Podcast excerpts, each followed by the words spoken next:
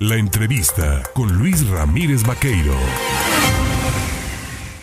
Mire usted, se está eh, pues analizando, está el proceso de selección, ya se hicieron los exámenes eh, pues de evaluación para los aspirantes a candidatos a consejeros nacionales del Instituto Nacional Electoral. Esto por normatividad, por disposición de ley, lo realiza el Congreso mm, de la Unión, la Cámara de Diputados, para hablar del tema. Yo le agradezco al presidente de la Comisión Instructora, diputado federal por Morena, Jaime Humberto Pérez Bernabe, el tomarnos el teléfono esta mañana. Mi querido Jaime, ¿cómo estás? ¿Qué tal, Luis? Un gran gusto saludarte, como siempre. Buen día, buen día a todos. Oye, pues eh, inició este proceso de selección de candidatos a consejeros, se hizo este examen de evaluación, han sido eh, pues eh, evaluados más de 500 alumnos, bueno, aspirantes, no alumnos, aspirantes. Este, ¿quién hace el tema de los eh, de las calificaciones de los exámenes? ¿Quiénes son los escrutadores para realizar la evaluación?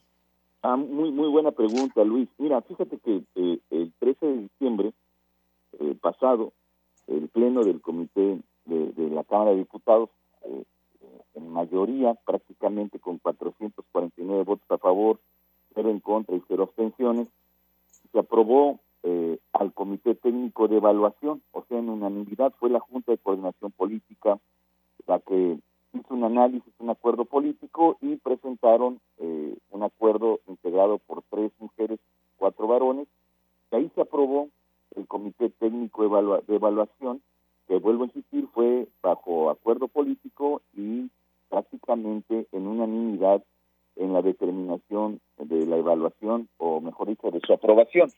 Bien, a partir de ahí que ya está ese comité técnico también se presentó eh, la convocatoria y sobre este tema, eh, comentándote, tuvo más de mil registros de mil aspirantes que se registraron para buscar las, los cuatro espacios vacantes para ser consejeros electorales del Instituto Nacional Electoral.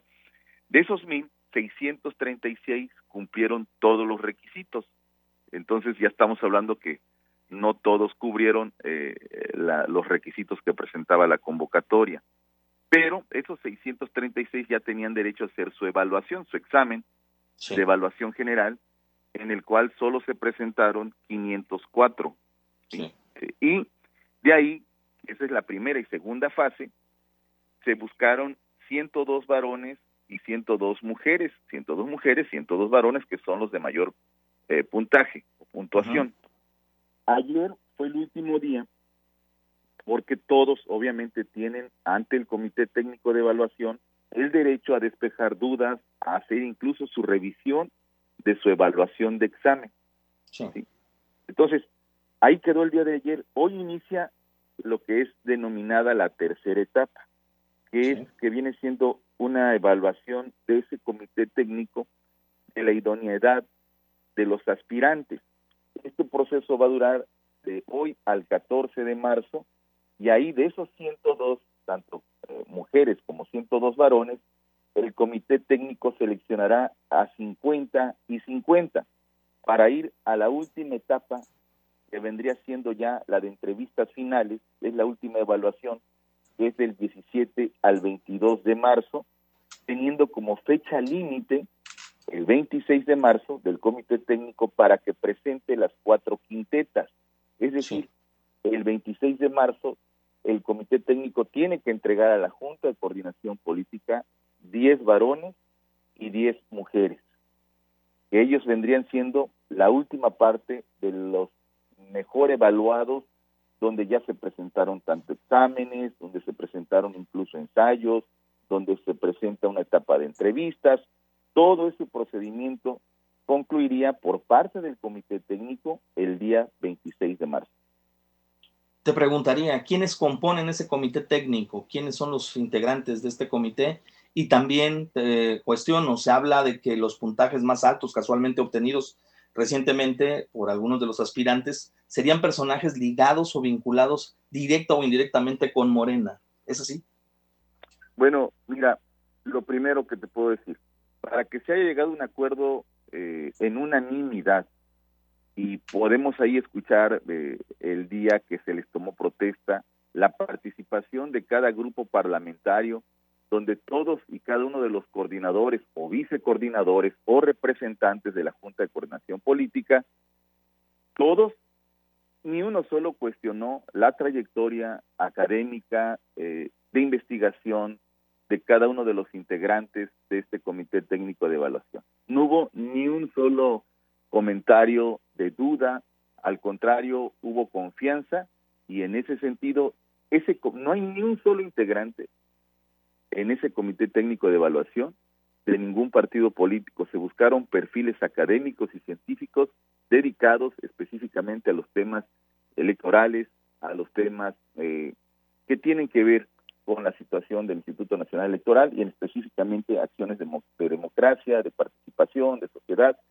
Y son, eh, fueron esos perfiles los que la Junta de Coordinación Política determinó y que te vuelvo a insistir, por mayoría absoluta, sin ningún voto en contra, sin ninguna abstención, todas las fracciones parlamentarias votaron. Ahora bien, e-, e-, es un poco irrisible cuando eh, pueden haber aspirantes, porque todos pueden, eh, han, han venido cubriendo la participación y bueno, yo te puedo hablar de una persona que conozco desde hace muchos años, que es Jaime Castañeda, que es una persona muy comprometida, un hombre muy estudioso, de las personas más meticulosas en, en temas electorales.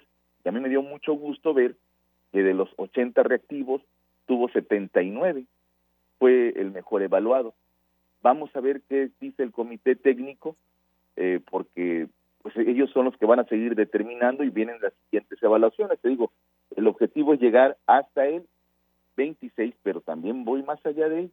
Si llegara a haber un acuerdo político por parte de la Junta de Coordinación, eh, ellos tendrían que el 29 de este mes tendrían que presentar el acuerdo para la designación.